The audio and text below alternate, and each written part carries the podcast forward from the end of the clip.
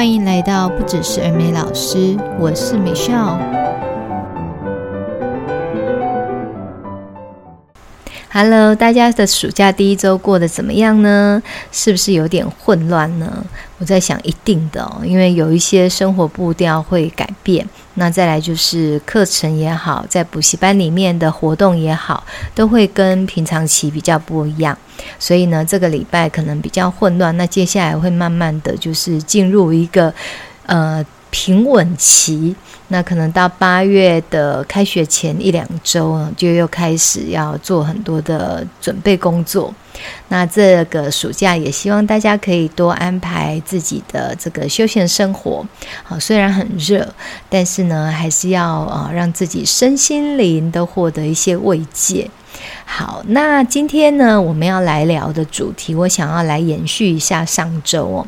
上周有提到这个补救教学，那补救教学，我们上周聊到了这个缺席补课啊，就是暑假的时候小朋友的这个长时间请假，那频繁请假，要怎么样去把他们这个请假的一个进度补起来？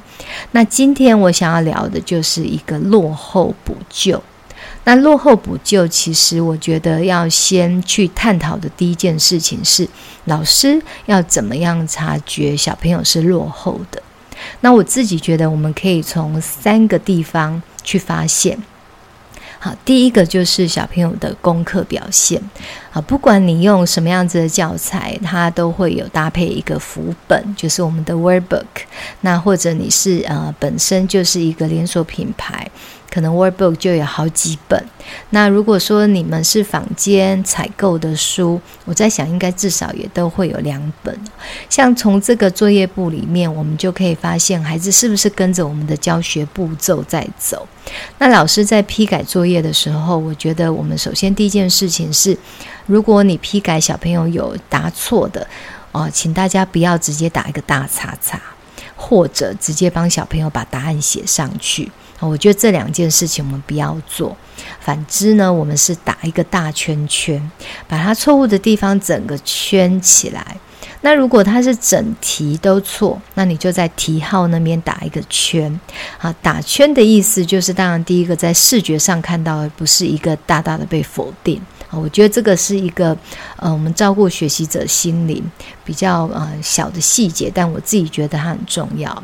那第二个就是你打了一个叉之后，其实后续他要做订正或你要做二次批改，其实都会很凌乱。我自己的感觉是这样子。那因此呢，我们在他错误的地方圈起来，然后让孩子他可以呢用橡皮擦把它擦掉。然后在写上正确的答案之后，我们再用不同颜色做二次的批改。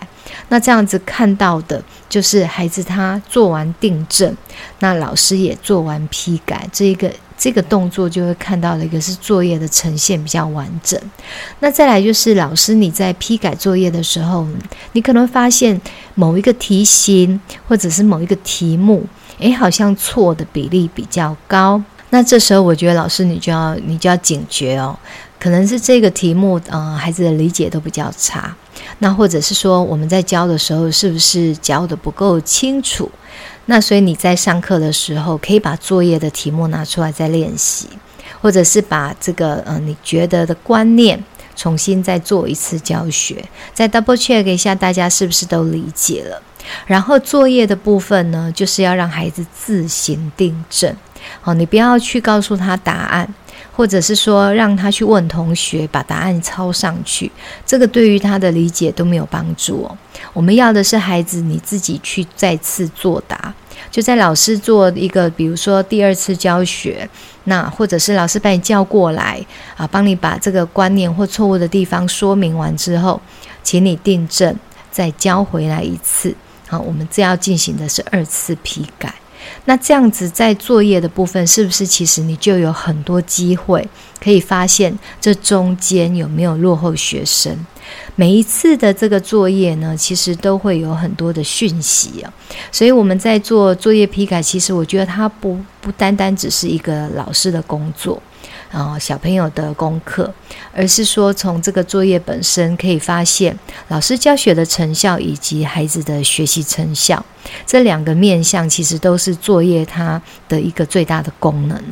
好，那这个二次批改结束之后呢，如果你有发现孩子呢还是不理解，那请你就要呃比较特别的关注他那一段时间的学习。好，如果说我们像一般哈，一个单元可能会有大概四到五次的课程，那这个单元呢，通常它的这个文法主题也好，或者是课程学习内容也好，可能是一个。可能会是一个共同的一个重点，那就是这个重点，你在这个单元里面就要一直不断的反复的去看，诶，孩子的吸收状况。所以这个部分就是一个第一个老师你可以察觉是否有落后学生的一个方式。那第二个重点，第二个可以察觉落后学生的方法，就是在上课，整个上课的反应。好，跟你的游戏活动在进行的过程当中，其实你也要去看啊，不是只有说两个队伍啊，谁是 winner，谁是 loser 这么单纯而已，而是要去看某某小孩他上来比赛或者是上来做游戏的时候，他是不是很自然而然的，他可以反射。反射的说出答案，或者是说他在思考过后，他可以很正确的反映出答案。那这样子就代表，诶，他是理解的。那如果有孩子，就是其实他站起来，他就有点不知所措，甚至他根本刚刚都神游了。还有就是可能，呃，他完全是无法独立说出来，是别人说什么他讲什么，他只想要那个 moment 赶快过完，好，赶快说对，老师让他坐下。可是这背后的意涵是什么？就代表其实他刚刚可能都不在状况内。那可能你刚刚讲述的这个课程内容对他来讲，他完全没有吸收。所以在课堂进行活动、游戏也好，好，老师我们跟他们玩玩哦。但是过程当中，其实我们也是在。在观察有没有学生他是无法理解的。那这中间刚刚讲了教完了，然后现在现在做这个验收活动，是不是大家都被我验收了呢？好，从这个课程的活动当中，老师你也可以很快的抓到有没有落后学生。而且我觉得在课堂上的活动，它是更完善，就是说面向是更广的，听说读写四项能力，你都可以透过活动。来做一个 double check，这是比在作业只有在啊、读写的能力上面还要更完整。你可以从口说、听力，然后再来就是阅读跟写，在台上写这四个面向，其实你都可以全面的掌控。所以课堂反应这件事情，我是觉得老师你一定要停看听，哦，在课堂进行，在活动进行，你都要利用这些课堂时间，好好的去抓出有没有孩子他是不懂的。他是落后的，那这些学生就要列为你的观察名单。所谓的观察名单，就是可能在那一两周之内，在作业也好、课堂也好、小考也好，你通通都要去特别关注他是不是跟在你的轨道上。如果他落后了，那你就要开始马上产生了一个补救名单。啊，这个是一定要是一个步骤一个步骤紧盯着做。好，那刚我讲了第一个从作业，第二个从课堂表现，那第三个当然就是从测验。好，我们所谓的 pop quiz，你的随堂小考。所以这边呢也是要来提醒老师们，就是我们的随堂小考呢，希望大家可以多元的测验哦。有的老师他可能就是固定都是考单字，那有的老师可能就是固定都是考啊听写。就是当然这些测验都好，固然好，但是呢，呃，在小考的过程当中，你觉得你想要测验什么能力呢？你想要测验的是他们的拼字能力，或者是看图回答的能力，还是他看到问题能够回答的能力，或者是他看到答案能够反问的能力？那这些东西通通都在于你今天的教学重点。需要怎么样去做检核？所以我会很鼓励老师，你们设计不同的小考卷。就是我们虽然说呃，课堂的时间很有限，这种 pop quiz 也不要花太多时间。可是其实你可以很快的，大概三题。如果是句子三题，那如果是考单字加句子，可能就是句子一题，那单字可能考个四个五个，就是我们掌控在大概五分钟之内结束。那但是你可以比较全面的去一个检核你的上一堂课的一个学习的内容，我觉得这样子这个小考才能够达到它的效度。设计小考其实最最最重要就是这个效度。它是 efficiency，那我们这个效度，如果你可以达到的话，我觉得这个呃小考的时间其实也没有浪费。那再来呢，你也可以知道说，我上一堂课是不是真的小朋友都吸收？那我在进到下一堂课的时候，我也可以很放心哦，不会有孩子他是带着很多的懵懵懂懂，或者其实他根本搞不清楚。那如果说刚好这个文法重点，它会直接延伸到下个单元、下下单元，或者是这一整期都在 run 这个文法重点，那是不是他这一期就几乎就宣告失败？所以其实我觉得啊，一直鼓励老师们停看听，好，从作业，从他课堂上的表现，再来从你平常的小考，你都要去抓出问题，然后呢，去察觉这个落后学生的存在。那再来就是，你就有这个所谓的观察名单之后呢，就落到我们的下个步骤，就是那我们要有什么样子的补救策略啊？好，那我自己觉得，如果说啊，小朋友大概在连续。可能两周就是四次课，你都觉得他表现不 OK。例如说小考成绩都很不理想，我以前的小考标准是八十分，而且我的配分就是非常严谨，我不会说一个字扣一分。可是你明明只考两个句子，一个字扣一分，这个就没有落实到这个配分哦。我就是如果说我的考题量很少，那当然占分就很重，所以他一扣。你就要很按照比例的去看到成绩可以反映出来的就是测验的结果，那这样子你就很明显的可以知道他是不是 OK。那我以前设定八十分是我自己抓出来一个标准，所以如果低于八十分的孩子就是全部都要补考。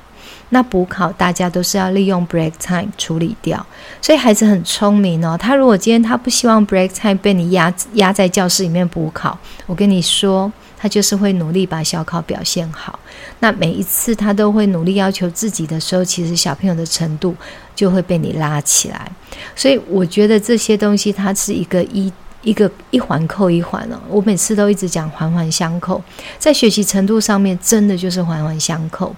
所以你想，如果说我小考的标准是八十分，低于八十分的人就是要 make up，然后是。这个下课时间他就是不能去玩。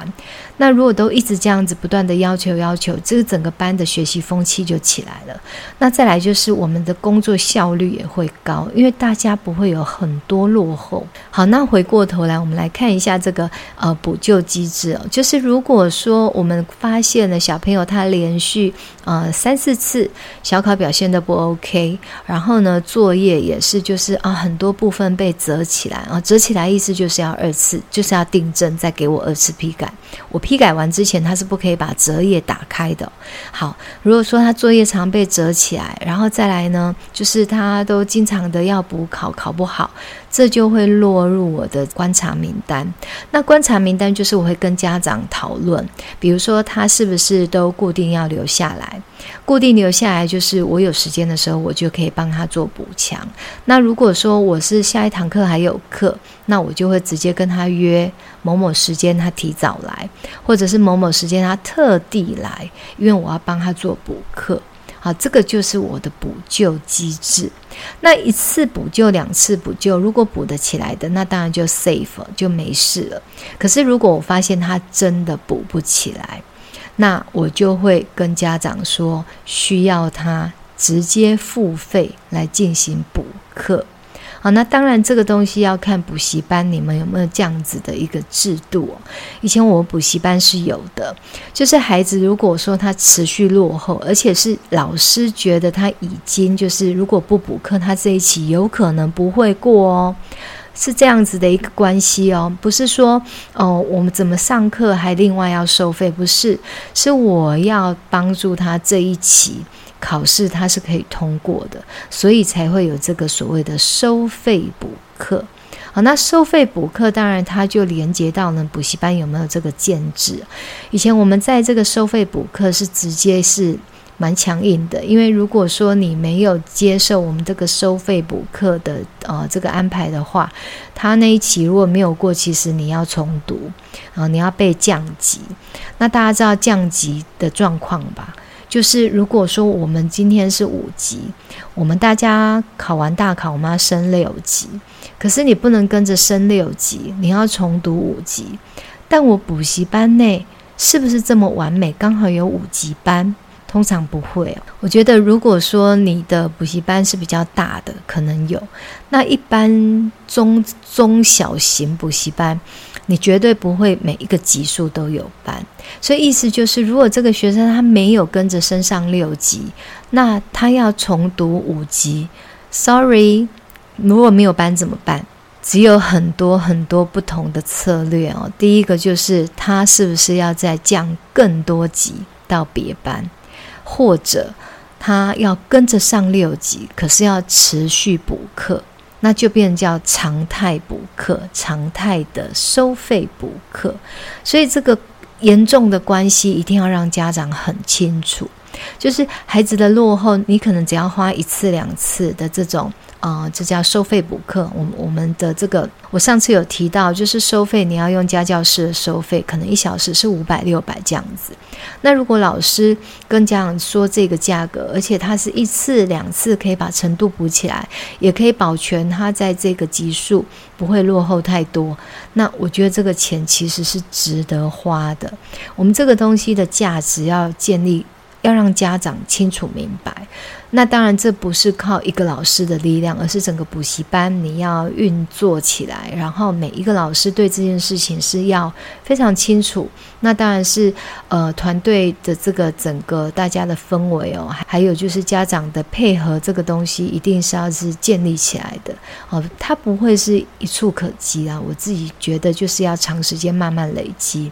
那这个 idea 可能如果我们今天有经营者听到，我觉得啊、也很好哦。大大家可以来集思广益。我自己一直觉得，就是补救机制建立起来之后，其实整个补习班的程度绝对会拉拉升。再来，老师对于自己的教学要求，跟这个呃教学主管你在管理老师的教学的时候，我觉得都可以同时间有很大的帮助。你想想看，如果整个教学团队大家都有这样子的意识，那其实我们就不会有。一直不断的在做补救，一直不断的在帮小朋友加强，因为那个是很耗力的。那再来，老师你本来就已经很认真教你了责任时数，然后额外还要帮小朋友不断的漫无目的，甚至是无止境的补课，其实补久老师心里面也会不开心哦。我自己觉得。大家人之常情，一定都会有的。好，所以就是回过头来，我刚刚讲的这件事情，就是如果我们呃发现孩子他连续三四次哦，大概半个月的时间，你都是一直有处于落后状况，就是作业表现也不 OK，那课堂上也是，再来呢，小考成绩也不理想。这样子的所有的情况归总起来，就是这个孩子他应该有很多的不懂，那我们就要赶快帮他。那你约他过来做短时间的一个补强，你也发现无法帮忙到，哦，无法救到，那就要做这个收费的安排。那收费的安排，我上次有提哦，就是它必须是一个完整时数。所以呢，一定是要另外约一个，我觉得是家长能配合，然后再来老师你自己的时间也可以可以挪出来的一个完整时数。然后呢，你就是要去借教室，我觉得就是正式的做一个一对一的这种家教式的教学，在补习班内的家教这种概念。然后呢，让家长感觉到老师在这一个小时是真的完完整整的把孩子不懂的东西都厘清了。然后把他的整个小考作业通通都抓出来，然后一一的纠正，然后让小朋友是订正理解，然后你再重新给他一个小测验，他也可以懂。那我觉得这样就安全。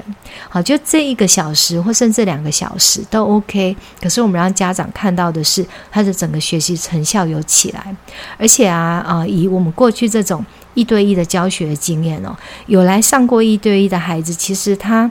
其实孩子对于学习，他是重新检视，而且甚至你会看到孩子是充满自信。我必须要说，就是有来上一对一的孩子，他会对自己有另外一个呃层面的认识，甚至他上完一对一跟老师。呃，有有额外的情感，就是因为上一对一，我们难难免会闲聊嘛。那本来你是团班的孩子，就没有时间闲聊那么多。那上一对一的时候，就会闲聊啊，聊东聊西呀、啊。那你会发现，诶，其实你看到孩子不同于在团班的一个一个面相。然后再来就是小朋友也可以借由一对一跟老师的感情更更密切。那还有这个家长，他可能会对我们补习班有另外一个认识，我都觉得是好的。就是呃，这个什么一个小时的这个付付。付费或两小时的付费，我觉得如果可以获得到我刚刚讲这些东西的话，其实它真的非常值得。那就是补习班，我们可能要去思考是不是要做这样的建制。那再来就是老师也可以跟我们的补习班主管哦去讨论，因为我觉得它一定是好，其实一定是只有好处没有坏处，只是说你要如何去跟家长进行沟通。当然，沟通就是要站在家长的立场，然后再来也是站在孩子的出发的角度啊来思考考这件事情，而不是就是站在补习班，因为你在说话的时候，让人家感觉就是啊补习班啊收了学费还要另外收费啊，不合理啊。你如果落到这样的情况下，当然你这个话就无法再说下去了。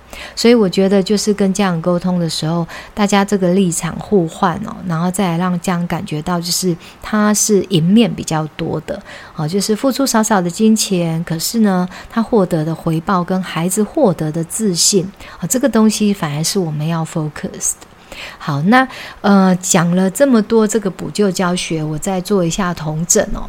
首先，第一个就是老师，你要怎么察觉落后学生？那我就说了有三个面向：从小朋友的作业表现，再来从他课堂上的活动的反应，那再来就是你的一个平常的小考哈。那所以呢，老师这三件事情你都要同时兼备，你才看得到。这个落后学生才会出现这个所谓的观察名单。那出现观察名单之后，你就开始要约他提早来，或者是留下来，好，或者是他三千班的学生，是不是有额外的时间是可以来找老师？我们赶快。把他的这个呃弱的地方赶快补起来，那这个是可以补得起来的。那如果补不起来就怎么办？就是要说我说的这个收费补课。那收费补课就是我希望是可以是一个完整的时数，而且是希希望家长可以付费。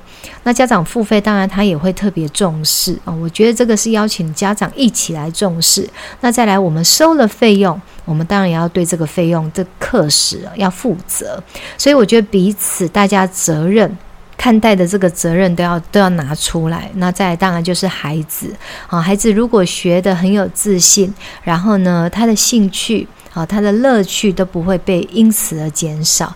你想想看，孩子他听不懂，他要如何从学习中获得乐趣？哦，几乎是不可能的。那如果今天他这个问题被老师给点醒了、厘清了，那他就很快乐、很有自信的继续往下一个级数走。那一路这样子不断的被。被啊、解决他的学习困难，你觉得孩子有可能不快乐吗？有可能学得没有成效吗？我觉得是不可能的。所以呢，呃，我真的觉得我们的目的是在建立孩子的学习自信，还有就是培养他对于英语学习的这个兴趣，可以一直一直不断的延续下去。那从这里为出发点，我在想家长也会非常乐意的配合我们。好，就是呃，在我们的整个这个补救措施，还有我们提出来的这个做法。上面我在想，家长的配合度他一定会很高。那我们也邀请家长可以跟我们一起啊，看到孩子这个学习得很开心，然后呢，看到他学习自信的这种笑容。我在想，应该是双赢哦。家长跟我们补习班、跟老师、跟学生，大家一定都可以开开心心的那继续往下去学习。那这就是今天的这个补救教学哈，补救建制的这一个部分的分享。那不知道大家听了呢，有没有什么呃学习到？那非常谢谢你们的收听。那如果有任何想要跟我联系，也都欢迎你们留言给我。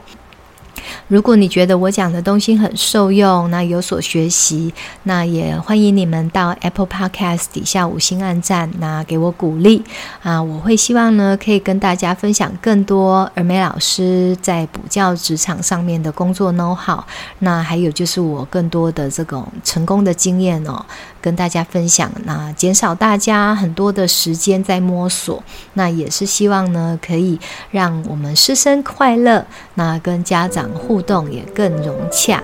好，那谢谢大家，我们下周再见喽，拜拜。